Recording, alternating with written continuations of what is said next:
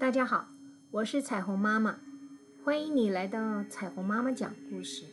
今天要和大家说一个故事，是如果你想要有丰盛的收获，就要先辛勤的耕耘。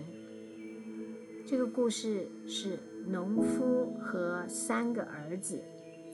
从前有一个勤劳的农夫，他在果园里种了许多葡萄。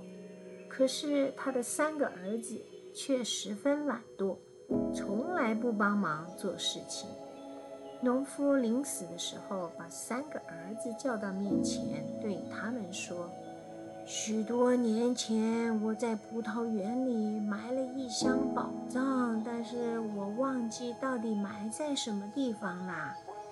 你们到处挖看看，相信一定可以找到宝物。”农夫去世后，三个儿子按照他的话，拿着铁锹和锄头，把葡萄园翻了一遍又一遍，却连宝藏的影子都没看到。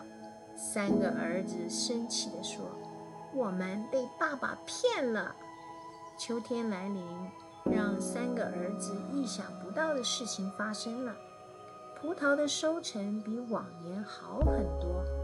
原来葡萄园被他们翻了好几遍后，土地变得非常松软，所以葡萄也长得比往年好。三个儿子用葡萄换了一箱子的钱，这时他们才明白父亲临终前所说的保障，原来就是辛勤工作后的收获。